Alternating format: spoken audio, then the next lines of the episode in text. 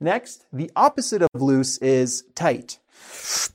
Whoa, it's too tight. Or it's a bit tight, a little tight. Or it's not tight enough. I want it to be tighter. Okay? Uh, next, stretchy. So think of the word stretch. Stretch.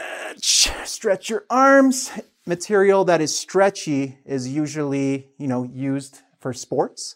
Um, but you can also have like, you know, formal dresses that are stretchy. Um, clothes for pregnant women are often stretchy.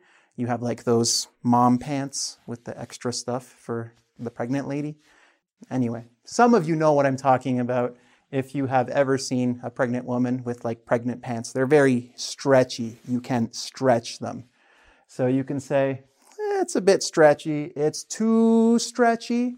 Um, it's not stretchy enough. Some of us like our pants to, you know, have a little more space to, to be able to stretch them a little more on either side.